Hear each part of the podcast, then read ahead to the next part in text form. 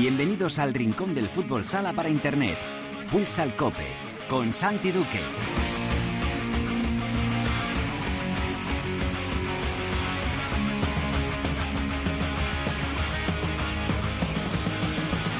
Hola, ¿qué tal? Bienvenidos a Futsal Cope, la casa del fútbol sala en cope.es.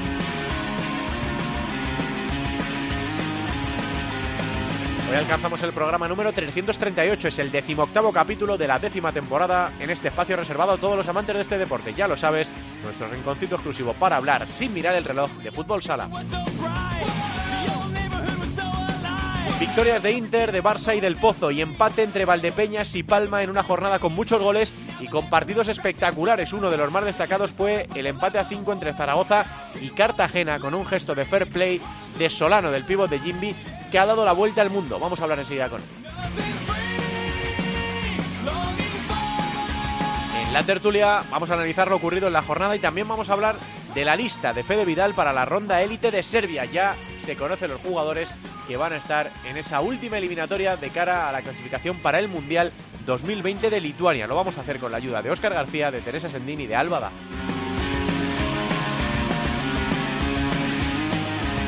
En Futsaleros por el Mundo, la directora Sendín nos va a llevar hoy hasta Guinea Ecuatorial. Vamos a hablar con su seleccionador, Ricardo Íñiguez. Como siempre, Javi Jurado y Álvada estarán al frente de la primera división femenina y Yolanda Sánchez nos contará todo lo ocurrido en la segunda división. Lo haremos todo como siempre con la mejor música, la que selecciona para Futsal Cope nuestro DJ particular, el manager Megastar, Perico Sainz de Baranda. Todo preparado para empezar con Antonio Bravo en el control de sonido. Esto es Futsal Cope.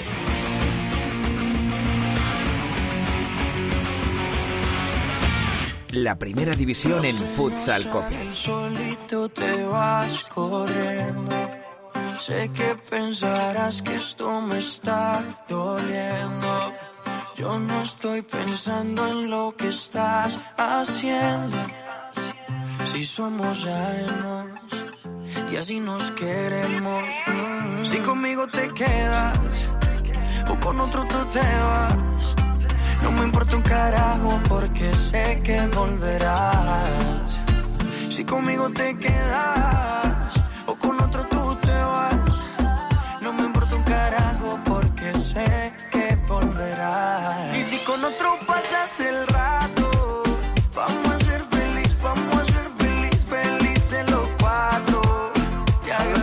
pelos de punta de, alegría y a otros de decir, ¡ah! Maluma, otra vez no, por favor. Bueno, el caso es que Maluma regresa a España. Esta canción que la escucharían, la escucharíais mucho en su momento, eh, es de Maluma, que este 2020 eh, vuelve a nuestro país. Va a ser un año lleno de grandes giras de artistas que ocupan los primeros puestos de las listas internacionales y que van a venir a España. Y uno de los más esperados y que más ganas tiene la gente de ver es a Maluma, quien el 28 y el 29 de marzo estará en España, en Madrid y en Barcelona para darlo todo y demostrar por qué es el número uno del género urbano. Comenzamos con el temazo que define a Maluma y que le encumbró en el Olimpo de los dioses, este Felices los Cuatro.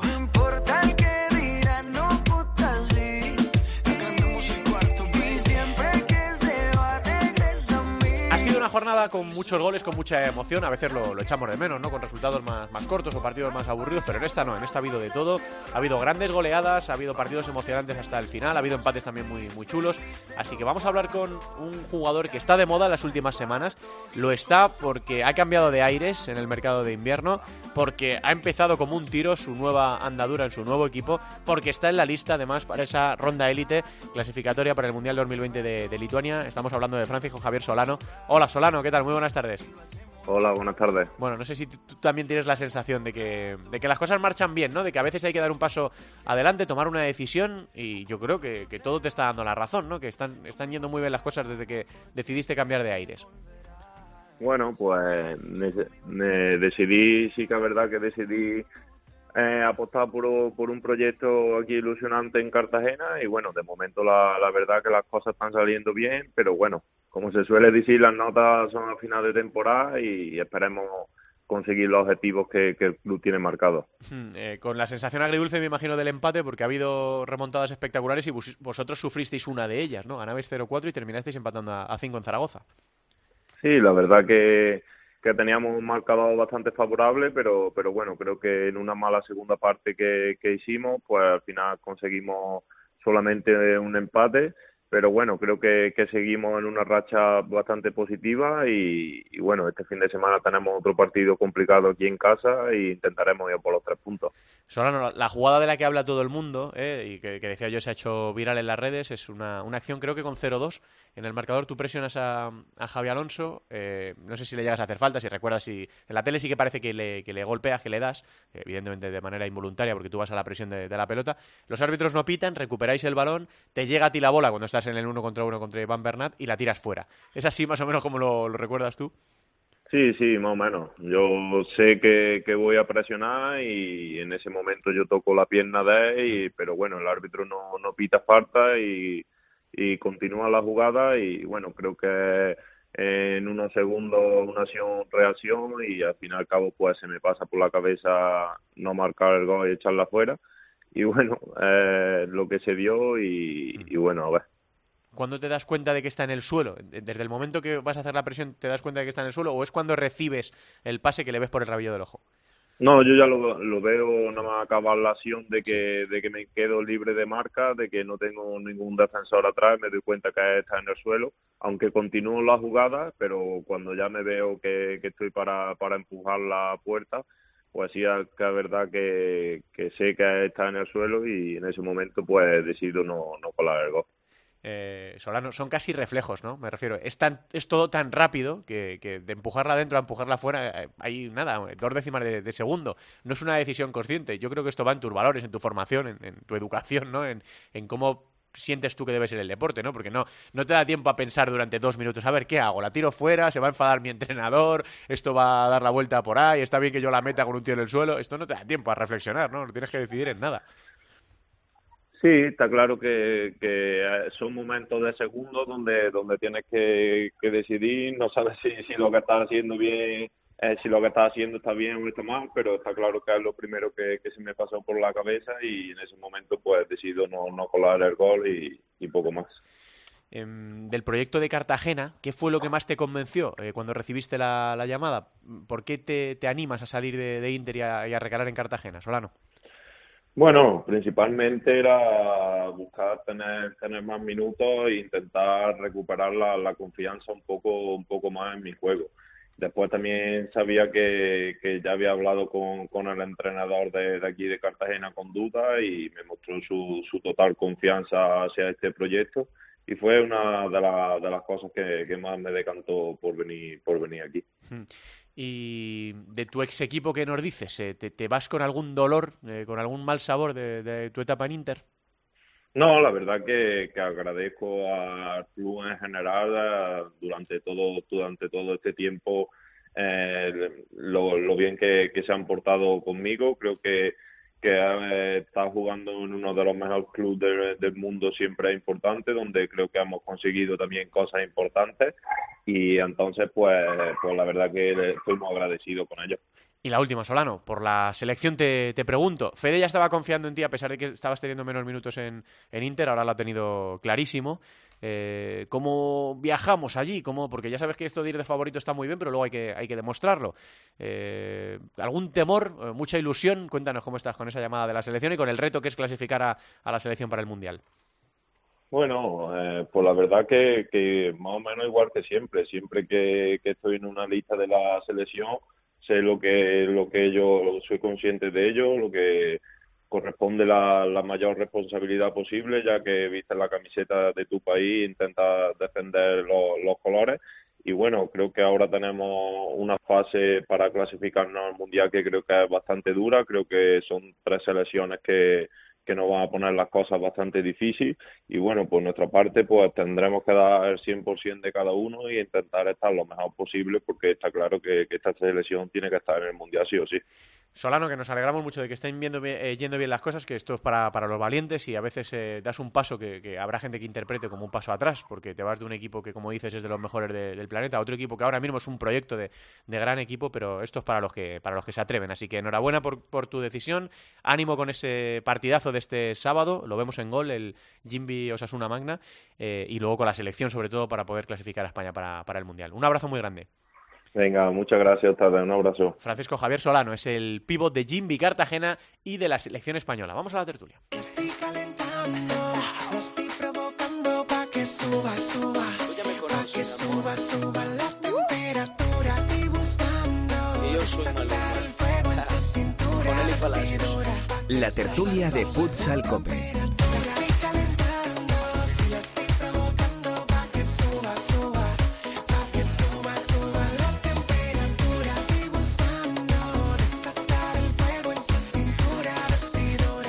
4 y 17 y 18 segundos, qué bonita hora. Eh, esto que está sonando se llama La Temperatura. Eh, dice Perico que es un clasicazo. Primer tema internacional de Maluma. Con este empezó a destacar y fue del año 2013. Uy, yo en 2013 no sabía ni quién era. Bueno, yo no. ¿Y Yo tú? debuté en Futsal Oh, Cope. Hola Teresa, Hola, ¿qué ¿qué tal? tal? Muy buenas tardes. En 2013. 2013. Pues bien, o sea que ya llevas unos añitos, ¿eh? Bueno, unos cuantos. Hola Albada, ¿qué tal? Buenas tardes. Eh, ¿2013 tú conocías a Maluma? No recuerdo, pero ya llevaba unos años en Futsal Cope, así que si Peri nos lo puso, seguro que sí. Pues sí, claro, es que en 2013 ya estábamos haciendo el programa. Madre mía, ¿eh? Es que en años 2011 tenemos. empezamos. Madre mía. Qué mayores vamos, A ¿eh? lo mejor algún día de estos tendríamos que dejarlo. No creo, ¿verdad? No tiene pinta, ¿no? Bueno, pues que estamos en territorio de tertulia, enseguida eh, hablamos también con Óscar García de una jornada que, igual que cuando las jornadas son más flojillas, se dice, ¿no? Que, joder, echamos de menos que haya más goles, que no está habiendo mucha emoción, pues una jornada con un 5-5, con un 6-2, con un 7-1, con un 6-5, ojo, eh, marcadores muy abultados, un montón de goles, que esto es eh, la salsa de, de nuestro deporte. Y los más cortitos, el Pozo Aspil fue súper emocionante, el Viñalbali Palma fue súper emocionante, o sea que yo creo que ha sido una, una buena jornada. Al final ganaron todos los de arriba, menos ese empate entre Viñalbali, Valdepeñas y, y Palma Futsal. Eh, o sea, es una máquina también recupera algunos puestos, algunas sensaciones les puede caer en la Copa del Rey. Bueno, pues una jornada alba de calentamiento, eh, camino de la Copa de España. Eh, con los equipos buscando sensaciones eh, para el torneo. Me imagino que algunos internacionales pensando también en la llamada de la selección. En, este, en esta etapa más de transición de la temporada se junta un poco todo. Sí, pero lo bueno es que a pesar de tener tantas cosas extra de la liga, o sea, extra deportivas por decirlo así, eh, en el campo, en la pista, se siguen viendo pues esos resultados abultados, se sigue viendo eh, partidazos, eh, muchos goles, jugadas como la de Solano que acabamos de comentar, el fair play. Creo que, que al final eh, no hay jornada en la que no haya algo que destacar y eso es lo bueno que tiene esta liga y lo bueno que tiene este deporte, que siempre hay algún espectáculo o alguna jugada de la que hablar, algún gol o alguna acción que, que hace que este deporte destaque por encima de otros. ¿Te quedas con algún partido en concreto, algo que te haya sorprendido, que quieras destacar de, de esta jornada? Bueno, creo que todos, mm, de cada uno de los partidos se podría sacar una pincelada, porque todos han tenido como lo suyito, ¿no? Que se suele decir en México. Hombre, sí que es cierto que lo- el, empate de Zaragoza contra Cartagena, por cómo fue, por esa remontada, por la vuelta de Nano, por el gol, por todo eso, creo que, es un partido muy a destacar.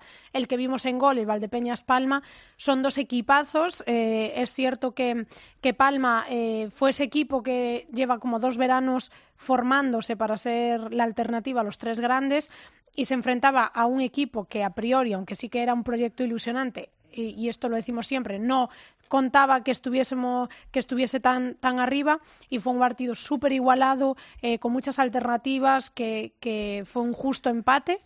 Y bueno también me quedo con el Barça 6 5 y, y Oparrulo 5 porque el Barça es cierto que desde la lesión de Ferrao le cuesta bastante cerrar los partidos, sufre bastante y bueno, Parrulo eh, es este equipo, quitando la copa que perdió contra Burela por un resultado abultado, creo que esta temporada es de esos equipos que siempre hace sufrir, da igual el rival que tenga delante y bueno, a un Adri que se nos acaban los calificativos, que va convocado con, con la selección, pero que jornada tras jornada se echa el equipo a la espalda y ahí están remando. Mm, La racha de Valdepeñas se quedó en ocho victorias, Teresa, consecutivas, pero no es que haya perdido, es que empató contra Palma Futsal. Vamos, que, que creo que, se- que- que es algo que puede ocurrir, ¿no? Ocho victorias consecutivas de, de Valdepeñas. Mm, ¿Qué cosas quieres comentar tú? ¿Qué te ha llamado la atención? Pues me sigue gustando que Valdepeñas siga dando guerra y que no se desinfle. Eh, ojalá eh, llegue marzo, eh, abril, mayo, eh, ese final de temporada con todas las fuerzas intactas, porque sabemos que esos esfuerzos pueden pasar factura a final de temporada. pero lo que están consiguiendo este año eh, seguro que está llamando la atención de muchos y seguro que para el proyecto al final a largo plazo es lo que les va a, mantener en esa, en esa línea, que al final lleguen los apoyos y que lleguen eh, gente interesada en el, en el proyecto y estar como están ahora, eh, con esas rachas de victorias, con ese juego, con esos partidos y con esa guerra que, plantan, es muy de, de, destacar y, de darles la enhorabuena por el proyecto que están, que están montando por allí. Y también me sorprendió bastante, eh, lo hemos hablado mucho durante todo el inicio de temporada y en estos meses, que Aspilto no termina de arrancar, pero no termina de arrancar dejando malas sensaciones. O sea, es que al final muchas veces se recurre a que tiene mala suerte para, para los partidos, porque luego hace partidos como el del otro día contra el Pozo, que al Pozo le costó mucho eh, empezar eh, dominar ese, ese partido, ponerse por delante y, sacar algo positivo allí, recordando más que jugaban en Murcia, porque dices, bueno, en, cuando vas a, a Tudela el pabellón al ser más chiquitito, más recogido, tienes más presión, cuesta mucho un pabellón así, pero es que jugaban en Murcia y, que Aspil pudiera plantarles cara a todo un pozo, es que mm, me resulta muy sorprendente que estén tan abajo. Es, la mala suerte de las lesiones y la mala suerte en momentos puntuales que al final no les permiten puntuar más. Mm, eh, bueno, son golistas, eh, son cinco derrotas consecutivas, eh, pero o sea, se mantiene la emoción porque Zaragoza sacó, sacó un puntito y es el punto que le saca Burela y a, y a Aspil. Es verdad que ya hay un poco más de hueco con Córdoba, y eso que Córdoba lleva cuatro sin ganar también, eh, y con Santa Coloma, que acumula dos derrotas consecutivas, pues son cuatro y cinco puntos. Pero bueno, la batalla por abajo, que ya sabéis que a mí me gusta particularmente y que ahora cuando empieza la segunda vuelta siempre va cogiendo más temperatura, se mantiene de, momento, no hay nadie completamente descolgado.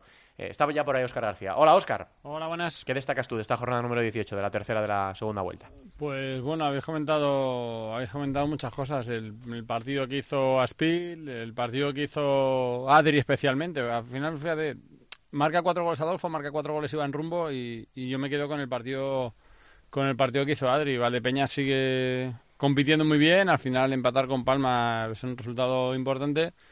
Y, bueno, y el cambio que ha tenido Zaragoza con Santi Herrero, que sobre todo en estos dos, partidos se ha visto que, incluso tirando las primeras partes, eh, con el portero jugador son capaces de dar la vuelta y por lo menos se ve que, que más allá de que hayan sacado un punto en esos dos partidos, por lo menos se ven síntomas de que pueden hacer algo más, si, se centran y no tienen esos errores atrás. Pero bueno, parece que, que, por lo menos Zaragoza sí que está reaccionando. Mm, la vuelta de Nano, ¿no? Eh, sí. Bueno, increíble, ¿no? Eh, además con buenas sensaciones porque marcó un gol. Eh, y bueno, hemos intentado hablar estas semanas con él, pero no conseguimos del todo coordinarlo con los horarios. Pero ha concedido Nano una entrevista a la, a la web de la Liga Nacional de Fútbol Sala y dice que entre 1 y 10 echaba de menos 12 volver a, jugar al fútbol sala y que bueno que no podía volver de mejor manera que marcando y que en cuanto recibió la llamada de Santi lo tuvo clarísimo que, volvía que en el cuarte eh, no le pusieron ningún tipo de, problema eh, bueno la experiencia no de, tener que pensar que te vas a ir por la puerta de atrás por los problemas que él tenía con Arturo Santamaría dejar Zaragoza de la manera que la, que la dejó y de repente a mitad de temporada poder volver a, Zaragoza marcando con un empate en una cancha eh, en tu propia cancha con un partido muy complicado que se te había puesto 0-4 bueno lo de Nano hay que destacarlo también Sí, sí, además se le vio en el gol eh, hasta una mueca de emoción. que Eso que era un gol que creo que era el 1-4 el que marca él. Y, pero bueno, que... Hace el 2-4, pero sí, bueno, el, 2-4, que el partido estaba lejos, que no era un gol de, que metía excesivamente al partido, pero sí se le vio esa moca de emoción, pero es normal, al final de mucho tiempo, incluso yo miro más para adelante, es una forma de, de pensar que va a salir del club de otra manera, y yo creo que eso también pues se tuvo que pasar por la cabeza.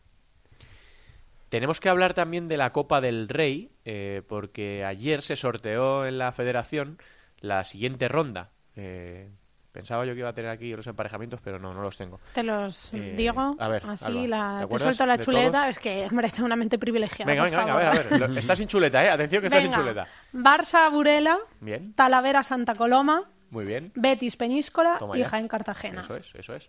Ojo, ojo.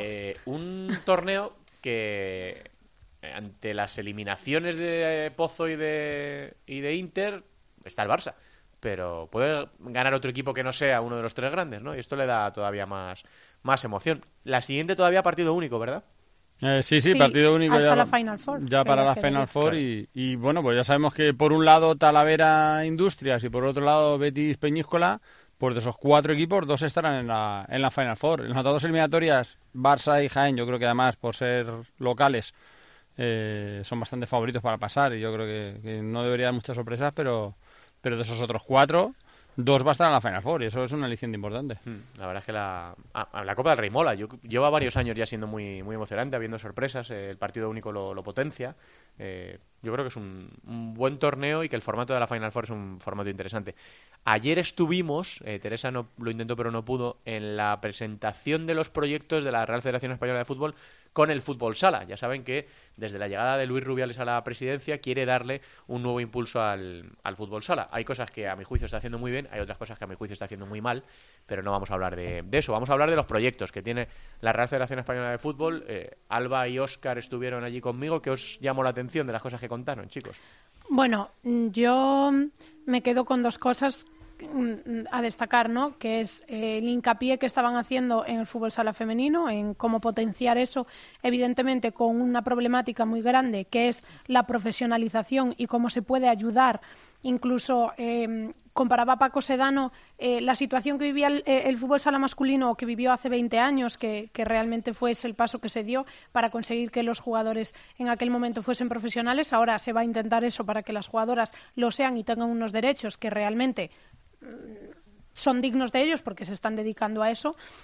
Y luego, pues otra cosa que me gustó eh, a destacar es que se hiciese hincapié, y eso es algo que ya se está haciendo, es en la tecnificación de porteros, ¿no? Porteros y porteras, de hacer jornadas eh, cuatro al año para, para tecnificación, porque creo que es un puesto muy específico que mm, hay que eh, potenciar mucho, porque el fútbol sala para mí es el portero, la portera y cuatro más, porque es desde donde se parte eh, el juego y, lo más, para mí, la posición más, más fuerte. Así que yo me quedo con esas dos cosas, con la potenciación del fútbol sala femenino y con que se empiece a, visibilizar y a formar de una forma más profesional a los porteros y porteras de, de este país. ¿Qué destacas tú, Oscar, de, esa charla de hora y media eh, aproximadamente? Bueno, más o menos la presentación de cosas que ya se estaban haciendo, muchas ya, eh, ya se conocían. Eh, parece que por lo menos las intenciones son muy buenas, tienen cosas muy interesantes.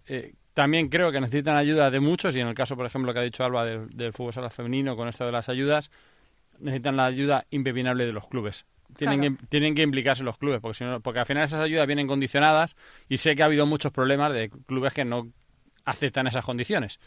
Que al final es, pues eso, si das X jugadoras de alta, te doy X dinero más. Pero claro, como al final lo que hago es buscarle un trabajo para aportar con eso, pues no me interesa. Entonces, por ahí van a tener que, que remar mucho el hombro los clubes. Y no va a ser fácil, ¿eh? No, no, no, no, no, por, eso te digo, pero que, que, que, eso está muy bien, pero que tienen que ayudar los clubes también. Mm. Y luego, bueno, pues básicamente la presentación de todo y que sí que se, se dejó claro la ruptura total que hay con, con la liga. Al final eh, se volvió a salir el tema de las demandas que hay en curso y que sí que se vio que, que esto está completamente roto y que, bueno, pues que habrá que, que, esperar con el tiempo a ver qué, qué es lo que pasa, pero sí que se ve que, no va a haber un acuerdo cercano seguro y que bueno que va a depender mucho de los tribunales. Y bueno y luego también hablando se habló del trofeo de la Copa que lo han presentado hoy en, en Fitur y bueno pues lo que han hecho ha sido básicamente quitarle las letras de la liga. Era un trofeo eh, que en el centro tenía como tres columnitas y en medio la, la letra de Liga Nación Fútbol Sala y el nuevo trofeo no las tiene. Es el único cambio que hay. Bueno, y luego alrededor de la Copa también ponía Liga Nación Fútbol Sala y también la han cambiado, pero vamos, es el único cambio que hay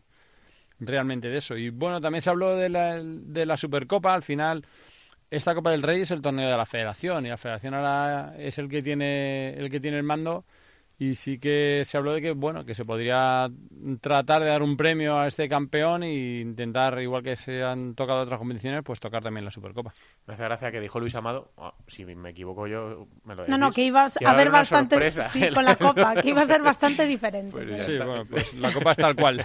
La Copa es tal cual quitando las letras. Sí yo hay una cosa a mí que la Federación Española de Fútbol apoye el fútbol sala me parece maravilloso. Que uno de los proyectos que tienen en marcha sea lo del futsal olímpico, ojalá. Eh, pero hay una cosa por la que pasaron de puntillas eh, en la exposición de Paco Sedano. Eh, dijo, bueno, voy a hablar de las competiciones porque Paco se encarga de las competiciones, porque Luis se estaba encargando, en este caso ahora, más de la Copa de España. Veremos qué hace cuando, cuando finaliza la organización del torneo. Y estaban Venancio y Fede, que se encargan más del apartado internacional, que entiendo perfectamente su, su función. Dijo Paco, eh, explicando un poco todo, que, de, que nos hemos hecho con las competencias de la primera y la segunda división, de eso no voy a hablar porque ya se ha hablado mucho. Yo creo que de eso sí que había que, hablar ayer. Eh, yo lo, que yo tengo entendido de que de, las funciones de una federación es que si hay una competición, en este caso de una asociación de clubes como la Liga Nacional de Fútbol Sala, y es un desastre, eh, hay unos problemas tremendos, funciona fatal, la federación de ese deporte tiene que velar por los intereses de, los clubes, de la competición, de la limpieza, de que se dispute bien, igual que la Copa de España, ¿no? Creo que decir que la Copa de España que organizaba la Liga Nacional de Fútbol Sala era un éxito brutal no es descubrir nada, que era una competición que cualquiera que la haya seguido de medio de comunicación pensará que, que era una maravilla de organización, creo que no es descubrir nada. Entonces, que ellos se hagan con las competencias de la Liga Nacional de Fútbol Sala, primera y segunda división, y de la Copa de España, eh, no obedece a una desatención, obedece a una guerra personal. Eh, como dice Oscar, una ruptura total, pero no porque, porque eso estuviese desatendido. Eh, y entonces que intenten pasar de puntillas me parece raro, me pareció raro. Y luego que nadie se preocupe por la retransmisión de la Copa de España, porque los derechos de la retransmisión los tiene Gol y Gol va a retransmitir la Copa de España. Y si no lo retransmite Gol, no lo va a poder retransmitir otra cadena. Y aquí ya entraríamos en una historia de derechos audiovisuales que, que no quiero aburrir a nadie con este, con este tema. Eh, no sé si queréis decir algo más de esto antes de que hablemos de la lista de, Fede. De lo de ayer, bueno, pues, eh, pues eso, que Oscar. No, no, que poniéndolo en palabras de Rubiales, que habló de la Supercopa, de esa última Supercopa de fútbol, que dijo algo así que era el mejor torneo corto del mundo o algo así, dijo, pues la Copa de España, la Copa de España, organizada por la Liga Nacional de Fútbol Sala hasta ahora, para mí era el mejor torneo corto del mundo. Totalmente. Pero no hablamos de solo de fútbol sala, hablamos de cualquier deporte. Sí, sí, pues no, no, pero vamos, pero que, que eso, o sea, que, hay que valorar eso. Y bueno, pues, pues esa guerra que está haciendo tanto daño a todos, en lugar de, del entendimiento y de tender puentes. Eh, así que bueno, eh, como dice Oscar, la sensación es verdad de que hay una ruptura total y de que es imposible de solucionar. Sí, bueno, lo verbalizó, lo verbalizó Pedro Rocha. O sea, Pedro Rocha se le claro, pero Pedro Rocha da por muerta y por enterrada la Liga Nacional de Fútbol Sala porque dijo que el futuro. Esto estaba paralizado sí, por, eso te digo, que no que otras veces sí que, cuando habló Paco Seano la otra vez, sí que se dijo que se tendía la mano, que sí, que iba a hablar con todo el mundo, pero ayer Pedro Rocha lo dejó claro. que agradecía mucho el trabajo de todo el mundo hasta ahora, que, que... hay unas demandas en curso y que mientras se demandas no se resuelvan, que aquí no hay nada que hablar. Bueno, pues veremos qué es lo que, lo que pasa y que sea por el bien de, de nuestro deporte. Em, me faltaba otro. Ah, sí, sí, tenemos que elegir el partido que más os apetece de la próxima jornada, de la 19. Em, sábado a la una, Jimmy Cartagena Osasuna Magna en gol. 5 y cuarto, Palma Futsal, el Pozo Murcia Costa Cálida, la Liga Sports TV. 6 y media, Jaén Barça, Aspil Jamper Rivera Navarra eh, Peñíscola y Pescado Rubén Burela Movistar Inter. Y para las 8, Liga Sports TV o Parrulo Ferrol Fútbol Emotion Zaragoza. Y para el domingo a las 12, el Industria Santa Coloma Levante. Y a la 1, la Liga Sports TV, Córdoba Viñalbali. A ver, Teresa.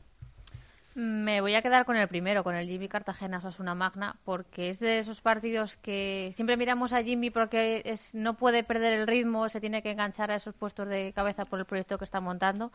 Y Osasuna eh, muchas veces da, parece que da una de cal y una de arena, está un poco. Eh, necesita esa mm, templanza, esa calma de resultados positivos, así que me apetece. A ver, Alba. Bueno, aparte del Cartagena Xota, me quedo con dos. Con el Palma el Pozo, creo que, que es un partido muy importante para los dos equipos porque el Pozo no, para mí, no acaba de cuajar. Es decir, sí que es cierto que va ganando, va solventando, se clasifica para la Final Four, pero yo veo jugar al Pozo y no me transmite eh, ser un equipo campeón. Y el Palma viene de empatar contra Valdepeñas, de perder contra Inter, pero es un equipo que está hecho para ganar. Entonces, eh, yo creo que ese partido va a estar muy bien y muy reñido. Y me quedo también con Oparrulo Zaragoza, por eso que hablamos de, Zaragoza, de esta nueva era, de vamos a ver si siguen con esa buena dinámica que hablaba Óscar, y porque Oparrulo con Adri al frente y con eh, toda esta temporada que la primera vuelta le hicieron muy bien, vamos a ver eh, en ese enfrentamiento directo de esos equipos que no están entre los ocho primeros, pero que tienen que, tienen que tener un poco de cuidado con el, con el acercarse al descenso. ¿Y tú qué dices, Osquitar? Yo con los dos exámenes para el Pozo y para Barça. Palma y Jaén son dos visitas muy, muy complicadas para ambas. El Pozo está que sí que no, que de repente hace unos partidos buenos, otros no tanto. Y el Barça, este Barça sin Ferrao, pues al final eh, lo estamos viendo que está metiendo goles, pero que le está costando abrochar los partidos. Y al final eh, Jaén va a ser un equipo de esos, que no se va a salir del partido fácil y son dos exámenes importantes para los dos. Hmm. Y la lista de, de Fede Vidal, antes un apunte que se me ha olvidado decir de lo de la reunión de la federación, hablaba Paco Sedano de, del apoyo de los clubes. Eh, de momento, apoyo de clubes de primera división, la Real Federación Española de Fútbol en esta guerra contra la Liga tiene cuatro. Cuatro clubes que se han significado y que es evidente que están eh, del lado de la forma de pensar o de la forma de hacer de Luis Rubiales. El Barça, que es más o menos neutral, no, termina de mojarse y yo creo que no lo va a hacer. Y hay otros 11 clubes en primera división que están en contra de la forma de proceder de, de Luis Rubiales y de la federación. Y en segunda división pasa algo similar. Eh, tú no puedes emprender nada sin el apoyo de los clubes. Lo decíais vosotros con el femenino. eh, Y es que en el masculino tienen exactamente el mismo problema. Alguien le preguntó, no sé si Javi Rodríguez o Tony López, que qué va a pasar con la Liga Nacional de Fútbol Sala. Y dijo Paco Ciudadano que ese no era su tema, que eso es una asociación de clubes. Eh, pues si los clubes... Esto no, no funciona. Hombre, sin el apoyo de los clubes, en masculino, femenino, en primera, segunda, tercera, juvenil, No lo que sea, no, no existe, pero ni para unos ni para otros. Es decir, aquí quien tiene el poder son los clubes y ellos deciden lo que le interesa, lo que no, eh, quién quiere que dirija o quién quiere que televise o qué quieren hacer con sus derechos y ellos al final me parece lógico que sean los que deciden. De momento hay una eh, parte que tiene más apoyos, vamos a ver con el paso del tiempo si eso se mantiene así, que vamos a ver qué pasa a final de temporada, porque yo creo que de aquí a- hasta final de temporada, más o menos, cómo está todo organizado se va a mantener, pero a final de temporada, ojo, que las cosas pueden pero, cambiar. pero que vaya hacia donde vaya, apoyen a quien apoyen, que vayan todos juntos.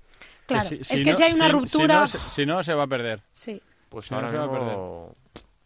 Ahora No, mismo no, no, no- no tiende a eso. No, no, no, no, ya lo sé, ya lo sé, pero que al final hay, cuando, se, va- cuando se pierde es así. Sí, sí, es así. Decir, oye, mira, pues... Por- por- eh, eso- porque, al final son los clubes los que deciden. Claro, es, es- es como dijo, es como Paco, dijo al final Paco. son los clubes los que deciden. y Son ellos los que tienen que tirar. Y si todos están en que tiene que haber una liga de fútbol a la fuerte, tienen que hacerlo o lo que sea. Condenados a entenderse con la federación. Claro, claro. Bueno. Eso tiene que ser así. Eh, la lista de Fede. Eh, Juanjo Barrón y Fabio como porteros. Ortiz Tolra, José Ruiz como cierres, Aicardo. Eh, alas Sergio Lozano, Adolfo Adri, Raúl Campos. Eh, ala pivot Raúl Gómez, Rafa Usín. Pivots Juan Emilio y Francisco Javier Solano. ¿Qué, ¿Qué os viene a la cabeza? Porque, bueno, vamos a anticiparlo. Lo que le viene a todo el mundo a la cabeza es que no está chino. Sí. Se le preguntó a Fede ayer por chino. A, a mí, a mí no. A ti no te chirría que falte chino. No, no, pero no porque no porque no tenga calidad y no esté haciendo méritos para estar. Es porque yo lo, creo que lo llevo diciendo aquí mucho tiempo. Fede tiene sus jugadores y no se va a salir de ahí. Y Fede tiene 27. No, no, si no digo que no te chirríe. ¿Tú hubieras llevado a chino? Esa es la pregunta. Pues no lo sé. Yo no sé si hubiera llevado. Yo lo que sé es que Fede no lo iba a llevar. Entonces, Si es que es verdad No- que no me entra ese debate. se elige distinto que... que- claro, no, no me entra ese debate. O sea, yo lo llevo diciendo bastante tiempo. Fede ha llamado 27 jugadores en el tiempo que lleva el seleccionador. Con José Ruiz 28. Sí. Es que de esos 28 no se va a salir. Entonces, al final, de esos No, si 28... es coherente con lo que él ha hecho. Claro, claro, entonces por eso te digo que no me chirría, que, que, que tiene para hacer, sí, pero al final estamos hablando de un torneo corto de tres partidos, de máxima exigencia, de eh, tener un trabajo previo hecho, Sí, de sí. tener unos mecanismos cogidos y al final meter un jugador nuevo eh, te puede producir un desajuste que te cause un gol y que te meta en un problema. Sí. No estamos hablando de una liga, porque al final en una liga tú puedes conceder, puedes incluso tener un jugador que diga, mira, es que no le voy a dar concesiones a este jugador, no, le voy a hacer que no haga este trabajo porque me va a dar esta otra cosa. Porque en una liga ganas y pierdes y tiene muchas cosas. En un torneo de tres partidos no, no, no lo va a hacer. Entonces, por eso te digo que, que no me chirría, que no es porque no lo esté haciendo bien, es el pichis de la liga. que- o sea, ¿qué más mérito va a hacer? Pero que no me chirría por eso, o sea, que me chirría más que, bueno, y al final, bueno, al final son decisiones, pues que no esté Lin o que no esté Bebe, por ejemplo, Bebe pues se lo ha comido José Ruiz Sí. con la temporada que está haciendo y Lin pues al final es una posición en la que hay tantos que al final pues en estas han quedado fuera Lin y Fernán, en otros se puede quedar fuera otro, son detalles, yo a Lin por ejemplo es un jugador que llevaría siempre, porque me parece que da muchas cosas tanto en ataque como en defensa y, y en mi lista sí que estaría seguro. Y creo que en la de Fede debería estar, pero más allá de eso tampoco tendría muy claro a quién quitar. Pues a lo mejor sí, Lin sí, Raúl fácil no por Raúl Gómez, pues a lo mejor, pues, pues siempre se dice que dices a quién pones, pero no a quién quitar. Claro, pues, eso es. pues a lo mejor es eso, pero también al final Raúl Gómez es un jugador que está viendo muy fuerte, que tiene que estar en ese tipo de competiciones y que no es solo para ahora, sino que es para el futuro también. Entonces, pues ent- entiendo todos los motivos. Por eso te digo que lo del chino no me rechina, que, que es por eso, o sea, que, vamos, por mérito de sobra. A ver. Bueno, yo creo que mm, cuando sale una lista, y esto se dice siempre, cada uno lleva un seleccionador o una seleccionadora dentro y cada uno llevaríamos una lista. partiendo de esa base de que es algo subjetivo, porque es eh, un entrenador que evidentemente tiene muy trabajado y es lo que dice Oscar, y eso pasa en el femenino, los seleccionadores y las seleccionadoras tienen un bloque que evidentemente van, van variando jugadoras, pero ante una, un momento como este, que es una clasificación para un mundial, no vas a llevar de nuevas a un jugador, porque evidentemente hay un trabajo detrás, hay un trabajo en equipo y no es una plantilla de un equipo que tú entrenes todos los días, sino que tú te juntas cada mes o, cada, o, cuando coincida. Entonces, son jugadas, estrategias que eh, hay un grupo de jugadores que ya trabaja y que está acostumbrado a trabajar con otros jugadores con los que va a competir y va a, luchar por algo tan importante como clasificarse para el Mundial. Con lo cual, no es fácil llamar a un jugador nuevo. Y yo también estoy con Oscar que llamarlo para un momento como este, si no lo has llamado antes o si antes no ha trabajado en convocatorias, vamos a decir, en unas cuantas, no en una, pues es arriesgarte mucho. Entonces, eso sí lo entiendo. Ahora, que yo también llamaría igual a otros jugadores que sí que me faltan en la lista, pero que entiendo la justificación o el momento que están ahora y por eso los ha llevado Fede. O sea, habláis de pero esta yo lista a muerte, en concreto ¿eh? y para esta cita en concreto. A muerte bueno, si es para, que, que debatamos para la por el hecho no quiere clasificación. decir que, España- que no queramos que España pase. Teresa, ¿tú qué dices? que mm, ya se convierte como en rutina. eh, parece que cuando hay una lista, antes de que salga, ya te la sabes de memoria. eh, sabes qué jugadores van a llevar, sabes qué jugadores no van a ir. Y siempre me sorprende un poco el tema de, de los goleadores, porque no recuerdo eh, las últimas veces que ha ido el máximo goleador de primera, eh, porque parece que es el, el mal del goleador. No fue Carlitos, Chino. Eh, parece que ese puesto, aunque intentan eh, coger con pivots más específicos, como pueden ser Solano o Juan Emilio, pero parece que el, el goleador de primera es el que es el puesto más eh, damnificado o, o maldito por, por los seleccionadores. Sí, llama Dani. Salgado en su día. Sí, Dani Salgado. Joder, Dani Salgado también era... Sí, Era pero, al final es un poco eso, al final es eh, la forma de jugar. Por ejemplo, ha, ha mencionado Teresa ahora el, el hecho de So- el Solano, por ejemplo. Hmm. Solano es un jugador que, pues, que a lo mejor, eh, si te pones a mirar por calidad o por lo que sea, pues a lo mejor igual no le meterías, pero es que no hay pibos como él. No, es un que, especialista. es que no hay nadie como él. Entonces tú necesitas ese jugador. Entonces, al final, pues en su día tuvimos a Fernandao, Hmm. hemos tenido jugadores de esos y, y es que lo necesitas. Y al final, que, pues, ¿qué puedo decir? Oye, es que Solano lleva cinco goles o no sé cuánto lleva este año. Es que no, ya, ya, bueno, pero es que me da otras cosas, me da unas cosas muy importantes y lo hemos visto en la sección, lo vimos en el último partido de Japón. Sí, Entonces, al final también, muchas veces, eh, no, se, no se trata de que vayan los 14 o 15 mejores, eh, coger la lista y decir, estos son los mejores. No, pues a lo mejor tiene que ir el 23 porque me da otras cosas. Mm. O porque el de los 15 mejores, cuatro son zurdos y necesito un diestro. O cuatro son diestros y necesito un zurdo. Pues al final eso también tiene mucho que ver. No recuerdo dónde lo leí ni a quién se lo leí, si no lo, lo diría, pero recuerdo una frase que era algo así como no los mejores jugadores hacen buenos equipos. Al final lo que buscas es hacer un bloque eh, completo, Sí, eh, y- aunque alguno te falle en alguna cosa, pero el bloque lo Y- tienes cerrado. Sí, necesitas también los roles. Al final, eh, pues yo recuerdo mucho, por ejemplo, en la primera convocatoria de Venancio para, como seleccionador para el Europeo 2000 de 2007, la sorpresa fue Werner, un jugador que parecía que no, había- que no había la selección y que no era un jugador importante, pero que, porque él lo había tenido, él lo conocía, y por aquel entonces los 14 jugadores se había que hacer dos descartes por partido, y Werner, pues si hubo cinco partidos en europeo, pues debió ser el descarte en cuatro. Pero al final es un jugador que te da eh, una forma de trabajar en los entrenamientos, eh, sabes que va a estar implicado y sabes que en cierto modo no te va a dar problema dejándolo fuera. Y esas cosas también hay que, eh, hay que verlas, también hay que ver que hay jugadores que juegan eh, muchísimos minutos en sus equipos y que son muy importantes y que cuando no lo son tanto, su rendimiento baja mucho. Y esas cosas también hay que manejarlas y también hay que llevar, entre comillas, suplentes. Hay que llevar jugadores que saben que, que en la selección no van a tener un papel tan importante. La lista de Fede es la lista de todos. El día 1 de febrero, 8 y media de la tarde, contra Francia. Todo esto recuerden que es en Serbia. Eh, el día siguiente, el día 2, a las 8 y media de la tarde, contra Ucrania. Y el día 4 eh, es el tercer duelo de, la- de esta eliminatoria ante Serbia a partir de las 8 y media. El primero va directo, Oscar. El Sí. segundo va a una repesca. Una repesca dura que es contra, sí. contra el segundo del grupo en el que están Portugal e Italia. Eh, una eliminatoria ida y vuelta con la vuelta España la jugará fuera. La Sí. ida la jugaría Es- España en casa y la vuelta fuera ya fuera en, en Italia o en Portugal. Preferimos No lo contemplamos. No preocuparnos. no, no, Así no. que hay que pasar como, hay que pasar por- va a ser duro, pero yo creo que, que esa sección debería pasar como primera, vamos. Pues toda la suerte del mundo a los chicos de Fede Vidal, que será la, la nuestra. Bueno, muchachos, pues hasta aquí la, la, tertulia, que ha sido muy agradable compartir este ratito con, con vosotros. Gracias, Oscar, un abrazo. Un abrazo. Y nos toca viajar por el mundo.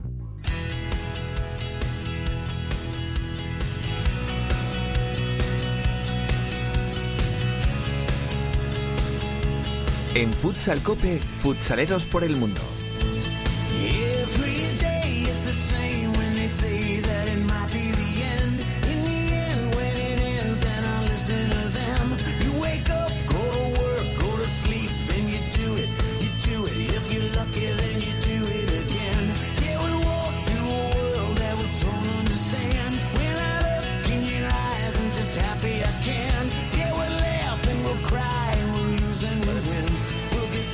Estábamos mirando, Teresa y yo, qué hora es en Guinea Ecuatorial, porque somos porque somos dos, dos, dos cazurros, iba a decir, porque si lo calculas, ¿eh? pues está en el mismo...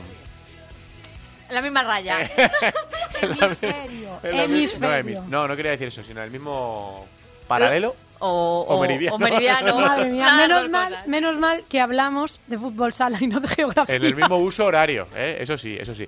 Pero la temperatura es ligeramente distinta No, para nada. en Guinea Ecuatorial. Cuéntanos, Teresa, ¿a dónde nos vamos y por qué? Pues eso, nos vamos a Guinea Ecuatorial, que están preparando esa Copa de África eh, para clasificarse para ese mundial que tenemos ahí en- a las puertas. Y allí nos espera su seleccionador para contarnos cómo lo están viviendo desde allí, Ricardo Iñiguez, seleccionador. ¿Qué tal, Ricardo? ¿Qué tal? Buenas tardes. ¿Cómo estáis encarando esta Copa de África que se os acerca sigilosamente? Bueno, pues estamos trabajando mañana y tarde durante cuatro semanas ya y, bueno, pues eh, con muchas ganas de que, de que empiece el torneo y podamos afrontarlo de la mejor forma posible. ¿Con qué objetivos llegáis a la competición? Pues bueno, en pri- en primer lugar, eh, eh, nos gustaría pues bueno, eh, ir, ir partido a partido. Tenemos el primer partido contra Isla Mauricio el día 28, luego jugamos contra Marruecos el día 30 y luego el día 1 contra Libia. Pues bueno, nuestro principal objetivo es ganar el primer partido y luego ver qué pasa con los siguientes. no Sabemos que Marruecos y Libia son dos potencias muy fuertes y que Islas Mauricio en principio es un, un rival que, que, que debemos ganar. Eh, además, eh, te enfrentas a una selección de Libia en ese último partido que ha fichado a, a Julio Fernández eh, de, ese, de seleccionador. Así que al final, eh, como os tengáis que cubrir eh, las espaldas en ese último partido para poder eh, optar a algo mayor, eh, viejos conocidos. Sí, sí, sí, es un entrenador que nos conocemos desde hace mucho tiempo y bueno, ya hemos hablado y tal y, y bueno, la verdad que es una alegría que, que entrenadores españoles pues bueno, se animen a venir a África, ¿no? Creo que es algo importante y creo que África necesita entrenadores cualificados para, para que este proyecto siga adelante. ¿Cómo es el fútbol sala en Guinea Ecuatorial? Pues bueno, en Guinea Ecuatorial tiene, tiene dos ligas, ¿no? Una liga de la zona continental y otra liga que es eh, la isla de Bioko, que es en Malabo. Y, bueno, luego hacen ellos una liguilla, o sea, tienen, el fútbol sala aquí eh, tiene mucho auge, eh, fíjate que es como si fuera eh, España en los años 90, 80, 90, donde todo el mundo practicaba fútbol sala. Todo el mundo, todos los niños eh, en la calle están con un balón. Ahora mismo en España todos los niños están con el móvil y con la Play y demás. Pues aquí todo lo contrario, aquí un balón es lo que más les gusta y, y no paran. Técnicamente son jugadores que, que son buenos y físicamente son jugadores africanos. Lo único que hacemos nosotros es intentar, pues bueno, eh, ordenarlos para, para sacar el rendimiento, ¿no? A nivel organizativo, ¿tenéis ese apoyo de instituciones, clubes y demás eh, para llevar para arriba este, este deporte y, la competición en el país? Sí, a través de Gustavo Andón, que es el actual presidente de la FEGIFUT, pues bueno, nos, a- nos apoya en, en el proyecto que llevamos entre manos. Y bueno, el Ministerio ahora con esta competición también ha apostado fuerte. Y bueno, en principio, eh, en principio estamos contentos con, con todos. La Liga también ha parado, las, eh, las competiciones de fútbol sala se han parado por la Copa África y la preparación, que también nos ha ayudado bastante porque tenemos jugado varios jugadores ya metidos dentro de la liga de los equipos de fútbol sala y bueno, tenemos también tres jugadores que están jugando al fútbol que, que, bueno, que nos han ayudado también y que son jugadores que, que van a aportar. ¿Cómo estás viviendo tu experiencia como seleccionador? Pues bueno, eh, estas semanas un poco complicadas porque bueno, mi cumpleaños es mañana y tengo a la familia lejos y demás y sí que es verdad que se hace, se hace bastante duro, pero bueno, sí que es verdad que a mí esto me encanta, el fútbol sala es mi pasión y la verdad que cuando trabajas en lo que te gusta, pues es, no trabajas, ¿no? Es, es un poco esto, ¿no? Realmente los jugadores están muy contentos con lo que vamos asignando, con lo que vamos trabajando y bueno, eh, para ellos es un reto y para mí también, ¿no? Yo a mí estoy muy contento, estoy haciendo lo que me gusta y realmente eh, trabajar con esta gente es un lujo, ¿no? ¿Te ves en un mundial? Bueno, me veo en un mundial, pues, pues ojalá me vea en un mundial. Pero bueno, estamos trabajando para ello. Yo creo que tenemos que ir partido a partido y bueno, sí que es cierto que de ocho, de ocho equipos que vamos a la Copa África, tres iremos al mundial y todo pasa por pasar la primera fase y, ver qué pasa en semifinales, ¿no? Eh, bueno, eh, hay, que esperar y, bueno, yo creo que mm, dependiendo de lo que veamos en, competición tendremos opciones o no. ¿Cómo, estás, eh, ¿Cómo es tu adaptación, tu día a día a, tu rutina? Porque cuando hablamos con algunos que estáis en, estáis en Europa o, en Asia, aunque hay algunas culturas que son muy parecidas, ¿cómo es esa rutina, esa adaptación que, has tenido para tener en el país, para, para vivir con ellos y adaptarte a todo? Bueno, realmente el problema con el tema de idioma no tenemos, porque prácticamente aquí hablan español, es el idioma oficial del español, y no tenemos el problema con el tema del inglés y demás. Es verdad que yo el inglés lo, hablo bien y no tengo problema, pero, pero sí que es cierto que es muy cercano, los jugadores eh, puedes hablar con ellos y, y bueno, lo que se, lo que es la, lo que es Guinea Ecuatorial es una, es un país muy, muy bonito con, con un buen clima, fíjate que estamos a 30 grados y bueno, está estupendo con manga corta. En Valencia están con lluvias y con mucho viento. Me, me, me dice mi mujer que aquello está, que pasa el fin del mundo pero bueno, aquí la verdad que es otro, otro ecosistema. Hmm, sé que no lo ha dicho a malas, Ricardo, así que no te lo vamos a tener en cuenta, ¿eh? los amantes del buen tiempo, porque está cayendo, como tú dices, en España de, de, todo, ¿no? Ya no solo por la ciclogénesis esta nueva, sino porque, bueno, estamos en, justo en el ojo del huracán del, del invierno, pero, pero bueno, eh, veo que, claro, Guinea Ecuatorial se llama Guinea Ecuatorial porque... Por algo. Porque está justo en Ecuador, no en la línea de, del Ecuador, así que, así que nada, que nos alegramos mucho de que esté disfrutando la, la experiencia y que mucho ánimo con, con, el trabajo y con lo duro, ¿no? Que es también estar a miles de kilómetros de, de casa. Gracias, Ricardo, un abrazo fuerte y mucha suerte. Muchas gracias a vosotros por llamar. Ricardo Íñiguez es el seleccionador de Guinea Ecuatorial eh, y está eh, intentando sacar adelante el fútbol sala del país con, su selección. ¿Qué más, Teresa? Para que lo apuntemos en la agenda, este 28 de enero empieza esa Copa de África con el que hablábamos con Ricardo y su Guinea Ecuatorial y la de Julio Fernández con Libia. Eh, es mucha suerte para, para ellos y ojalá les podamos tener en un, en un mundial. Eh, para los que miran a largo plazo y esa Copa de Asia que tanto nos gusta por aquí con tanto representante español, eh, va a ser el próximo, empezará el próximo 26 de febrero, pero para abrir boca tenemos por España a la selección de Kuwait, que no, sé si te suena de un tal Luis Fonseca y Alberto Arteaga. Están por España jugando amistosos y preparatorios para esa competición. Para los que se quieran eh, acercar, eh, mañana jueves eh, van a jugar contra el Cibernovanca aquí en Madrid y el domingo en Torrejón. Así que si quieren ver cómo se juega en Kuwait, pues que se acerquen. Y fíjate, me voy a atrever hasta invitarles por aquí. Eh, ¿El miércoles que viene estarán todavía por aquí? Mm, no lo sé, pero lo miro. Lo miramos, lo miramos, a ver si se pueden acercar a los estudios que son dos buenos amigos, tanto Luis como, como Alberto. Gracias, Teresa. A ti. Primera división femenina de fútbol sala. Antonio.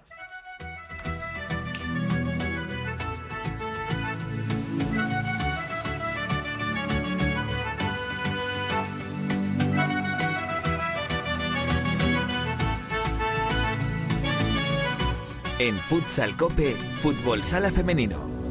Vente cuento de una vez.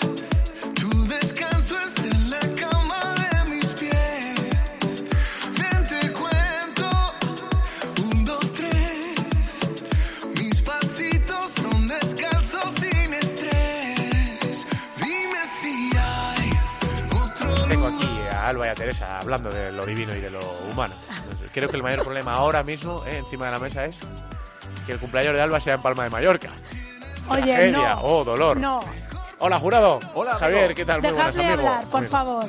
El mayor problema es que tengo que trabajar y no lo puedo celebrar con la familia. Para mí eso es un problema, pero si trabajo en algo que me gusta, pues no Y pasa si nada. encima es en Palma de Mallorca, Y si ¿no? encima, hombre, pero voy a estar sola allí desamparada. No creo. ¿No crees? Seguro Futsal que no. Cope fleta el avión para el cumpleaños de Alba de Palma de Mayor. Venga, que Venga. haga lo que haga falta, jurado. Por favor. Venga, ve- lo que empieza a organizar falta, eso. por supuesto. El programa era allí. Vale. Buenos vale, amigos todo es allí, ¿eh? moverlo, todo es moverlo. Hombre, a- allí tenemos a nuestro buen amigo Tribes, también al que encontramos siempre en las copas, eh, que siempre se vuelve fastidiado por aquello de que Palma Bueno, cae hombre. en cuartos. Bueno, vamos a ver si este año, vamos a ver. En fin, bueno, eh, centrándonos en el femenino, eh, otra jornada más. ¿Qué te voy a Futsi decir? Alba? ganando, ¿Qué te ¿verdad? voy- qué- que qué me te ibas voy a decir eso. ¿Qué te voy a decir? Eh, y además alcanza en 17 partidos la cifra de 100 goles, que es una auténtica barbaridad. Eh, victoria además con goleada, 7-3 ante UCAM. Em, y además con debut, eh, de un, si- por si no tenía poca plantilla Futsi, pues la última en llegar, jugadora top de la selección argentina, hablamos de Becha, Carolina Solange, que tiene 28 años, viene de la liga brasileña y que ha venido también a reforzar un Futsi que por si no fuera poco, pues pues si no querías esto, pues dos tazas, ¿no? Siete. Siete tazas. Siete, Siete tazas. tazas. Bueno, en Galicia es que igual somos muy exagerados. Ah, no, aquí sí dicen dos, Pero, ¿verdad? pues en Galicia sí. dices, ¿No ¿no querías- caldo? Pues toma siete tazas. ¿Siete? Sí. Qué Bueno, maravilla. ya, Yo, he ido, yo he ido a varias bodas en Galicia. Galicia Vale. no tiene más que cosas buenas. Por supuesto. bueno, pues ahí está encima, con otro refuerzo, además, para el equipo que entrena Andrés Sanz. Bueno, ya es que yo ya tengo calificativos. Es decir, que un equipo eh, lleve eh, 17 victorias en 17 partidos con, go- 10 o sea, con 100 goles a favor, que sale a una media de casi 6 goles por partido, que vale que es fútbol sala y es cierto que, se marcan más goles que, por ejemplo, en fútbol 11, pero aún así una media de casi 6 goles por partido es muchísima y solo encajando 26, que junto con Ourense son los dos equipos que menos goles encajan. Yo creo que esos datos son de levantarse, aplaudir y de decirles que no sé dónde tienen el techo, no sé si tienen un techo, porque lo que están demostrando es que a pesar de que en los últimos años han ganado casi todo, prácticamente todo, llegan ahora y siguen en, en un- en una posición en la que realmente es admirable lo que están consiguiendo. Y luego es que eh, lo que decimos de Burela, de Orense, de Alcorcón, de Pollo, incluso esta temporada estamos diciendo Móstoles, que también se están uniendo en la lucha, es que eh, pues gracias al playoff te permite eh, te permites esa licencia de decir, bueno, en Liga todavía hay opciones de, de hacer algo, ¿no? Que luego a lo mejor llega al final de la temporada, por lo que sea, ojalá no, hay lesiones, lo- cualquier cosa que, que una liga tan perfecta, pues bueno, eh, a favor de los demás y en contra de Futsi pueda eh, ¿no? Una buena, una, una temporada que está siendo eh, perfecta. Pero Bueno, bueno, son yo- cosas ya del formato y, Sí. y es pronto también para jugar a las adivinanzas. Yo creo que a estas alturas a Futsi da igual que haya un playoff, Sí, que sea que una liga es- regular. es que es creo que están sí. en, en otro nivel y en otra galaxia. Es cierto que, por ejemplo, una de las cosas que comentaba Paco Sedano en, en ese briefing que hizo la, la Real Federación Española de Fútbol, decía que, claro, teniendo en cuenta que en la primera división femenina de fútbol sala había dos equipos que en los últimos años eh, pues estaban a un nivel bastante más destacado que, el resto, aunque yo este año también sumo a Ourense porque eh, son brutales los datos que, que está consiguiendo el equipo ourensano, pero mm, decía que para darle como un poquito más de no sé, de alternativas al resto, de que el resto de equipos pudiesen creer que en algún momento podían ganar la liga, que se había hecho lo del playoff para que eh, pues a un partido eh, los eh, haya equipos que tengan más opciones de ganar porque si no frente a Futsi y Burela eh, tal y como se ha demostrado en estas temporadas es imposible ganar la liga Lo que pasa que, bueno, esa emoción la tenías luego, por ejemplo, con la antigua Copa. con la antigua la copa que yo es que la antigua ocho- copa claro. para mí Es que- era la mejor Es competición que era también lo, lo mismo que ha dicho Oscar del, del masculino. Pues Hmm. la Copa Femenina tenía un encanto también brutal. eh, la- y sobre todo a 8, salvando esas temporadas que fue a 4, a 8 era otro formato también perfecto, porque te, te mantenía con fuerzas hasta el final de la temporada y tenías otro aliciente para que eh, el- al equipo campeón de liga, ya sea Futsi o ya fuera cuando podía Burela o ya fuese otro, ¿no? Fuese Roldán, fuese quien fuera. Pues, jolín, pues tener ahí otra otra copa justo al final, pues eh, mantenía la emoción hasta el último instante, ¿no? Entonces, bueno, pues eh, ahora Burela sufriendo también consiguió los tres puntos eh, frente a Móstoles, nada menos.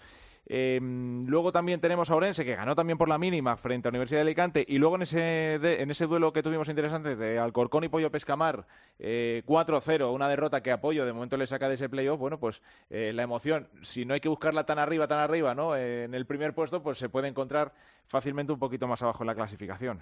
Sí, la verdad es que, bueno, meritoria la victoria de Urense porque es frente a Universidad de Alicante, que es un equipo Hmm. que tiene unas jugadoras eh, increíbles. Es cierto que la victoria del Alcorcón 4-0 apoyo Pescamar sí que eh, resulta llamativa, no porque gane, porque evidentemente Alcorcón es un equipo eh, buenísimo y en su casa es muy fuerte, pero sí que es cierto que el 4-0 contra un equipo tan fuerte también como Pollo, pues sí que eh, llama la atención. Y bueno, esa victoria, como dices tú, bastante igualada de Burela frente a Móstoles también hace o demuestra que Móstoles es uno de los equipos que este año también está en una posición muy buena, que no sabemos si para estar entre los cuatro primeros, porque es muy complicado, pero sí que es cierto que está cuajando una muy buena actuación. Y en relación a lo que hablábamos antes de Galicia, esta, no sé si fue ayer o antes de ayer, sacó una noticia La Región, que bueno, es el periódico local, que decía el gol en la primera división femenina de fútbol sala es Ourensano. Pasa por Ourense, sí, sí. Porque cuatro de las diez máximas goleadoras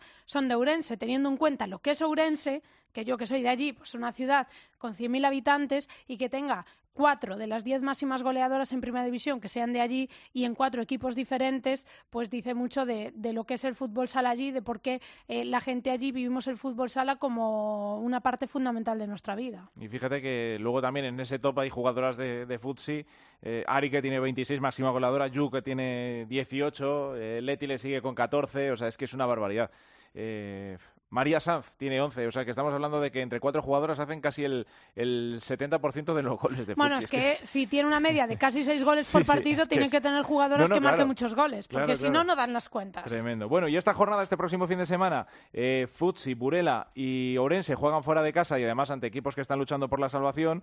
Em, luego se da el caso de que Pollo, por ejemplo, recibe a Peñas Plugues y me gusta mucho el Móstoles Alcorcón, que aparte de ser un derby madrileño con todo lo que eso tiene y gente de Alcorcón que seguro que se va a desplazar hasta Móstoles para disfrutar de ese partido. Bueno, pues vamos a ver si luego Móstoles confirma ese buen estado de forma y da la sorpresa ante Alcorcón, que ante un rival directo como es Pollo ha conseguido dar la cara. Sí, bueno, yo me quedo con ese Móstoles Alcorcón y me quedo también con el Leganés Roldán, porque Leganés está a un punto del descenso, eh, está sufriendo bastante y también porque Roldán, que es un equipo que sí que nos tenía acostumbrados a incluso a ser campeón de Europa, algo que pues por culpa de los patrocinadores no pudo seguir mm. manteniendo ese nivel y esas jugadoras eh, como Vanessa, que, tuvimos la suerte de verlo eh, una temporada en, la Liga Española, vamos a ver en ese duelo directo qué, pasa, sobre todo porque Leganés en su casa tiene que hacerse fuerte si quiere mantener la categoría. Bueno, pues sigue caldeadita, sigue interesante la primera división. Así que, Santi, la semana que viene contamos más cosas. El miércoles, claro que sí, seguimos hablando de la primera división femenina y de la segunda división, creo que nos falta, Antonio.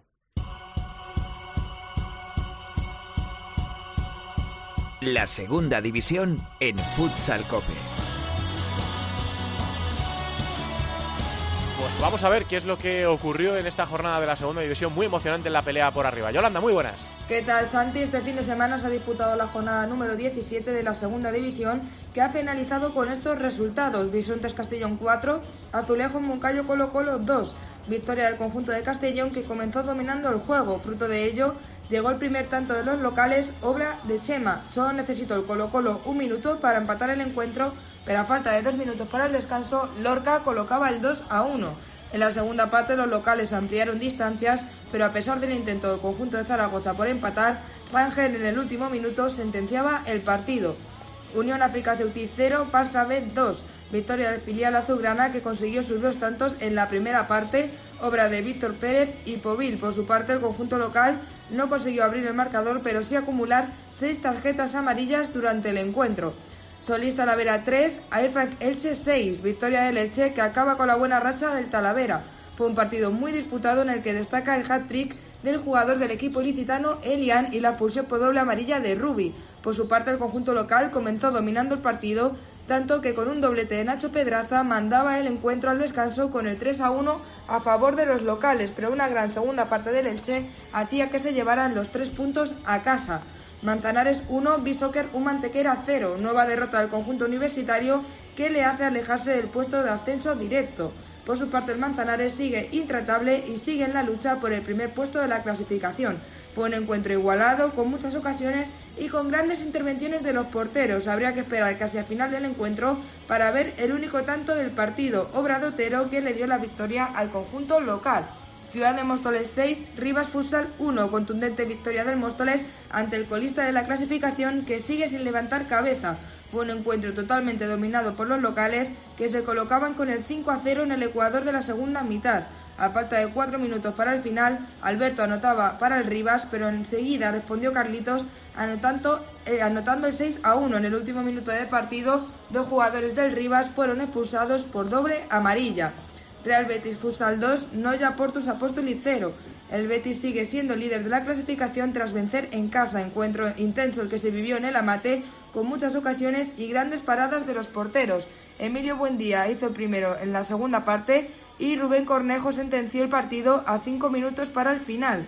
Nítida Alcira 3, Santiago Fusal 1. Victoria del Alcira que sigue anclado en la zona media de la tabla. Por su parte, Santiago está tan solo dos puntos del descenso. Primera parte con mayor dominio local, tanto que al descanso se marchaban con el 2 a 1 a su favor. En la segunda parte, Rafa Ara sentenciaba el encuentro en el minuto 30. Y terminamos con el Pozo Ciudad de Murcia 2, Software del Sol Mengíbar 2 partido con una gran igualdad que finalizó con el reparto de puntos. Colacha hacía el primero para el conjunto andaluz, pero tan solo un minuto después Saura mandaba el partido al descanso con el 1 a 1. En la segunda parte, Saura le daba la vuelta a los locales, pero en el último minuto del partido, Edu conseguía el 2 a 2 definitivo. La clasificación Santi es la siguiente: es líder el Betis con 37 puntos, segundo el Manzanares con 36, la tercera plaza es para un Mantequera con 31, Cuarto es el Elche también con 31 puntos y cierra la lista de playoffs el Ciudad de Móstoles con 30. Por la parte baja de la tabla es colista el Rivas con 6 puntos por encima y también en descenso Unión África Ceutí y Azulejo Moncayo Colo Colo con 14 puntos. La próxima jornada, la número 18, dará comienzo el sábado a las 4 de la tarde con dos partidos, Basa B Colo Colo y Elche Manzanares a las 4 y media. Mengíbar África Ceutí, a las 5 Antequera Móstoles, a las 7 habrá tres partidos, Noya Alcira, Betis Bisontes y Santiago Talavera, y cierran la jornada el domingo a las 12 y media, Rivas El Pozo Ciudad de Murcia. Dime si algún día sentiré tu cuerpo otra vez. Algo me dice que quieres volverme a ver. Oye, baby, desde esa noche no paro de pensar en ti. Tú bien sabes que yo soy tu hombre porque no te hace sentir. Él nunca supo Esto es Me llamas, de Maluma y Piso 21. Dice Perico que es la que más famoso le hizo antes de Felices los Cuatro, junto a estos de Piso 21, que si los llamas parceros es porque son colombianos, ¿no? Según tengo yo entendido. Bueno, quedan muy pocas entradas a la venta para los conciertos en Madrid y en Barcelona. Eh, y el que le guste Maluma, pues que vaya, ¿no? A mí me, me hace gracia, Maluma. Me- Yo es que demasiado machista para mi Sí. body. Sí. Pero que bueno, que a mí no me disgusta escucharle. O sea, que, que el tío es un machista. Seguro que sí. Que la música es bailable y te ríes, también. ¿no? Claro, importante reírse. Pues a- en la vida todo se resume según te vas haciendo mayor, ¿verdad? Nosotros que ya casi tenemos, estamos en la jubilación. Esto de- sí. Bueno, que espero que se lo hayan pasado bien con nosotros, sobre todo que hayan estado entretenidos, eh, que hayan escuchado los protagonistas que les interesaba, el- las reflexiones en la tertulia eh, que hayan sido acertadas y que les esperamos el próximo miércoles, que esto sigue y que dentro de nada estamos en Málaga. Un abrazo a todos, hasta luego. Nuestro correo electrónico futsalcope.cope.es. En Facebook, Futsalcope. Y en Twitter, arroba futsalcope. Cuando tú quieras me llamas, tú me llamas. Nos llamas a piso 21, Maluma, el remix.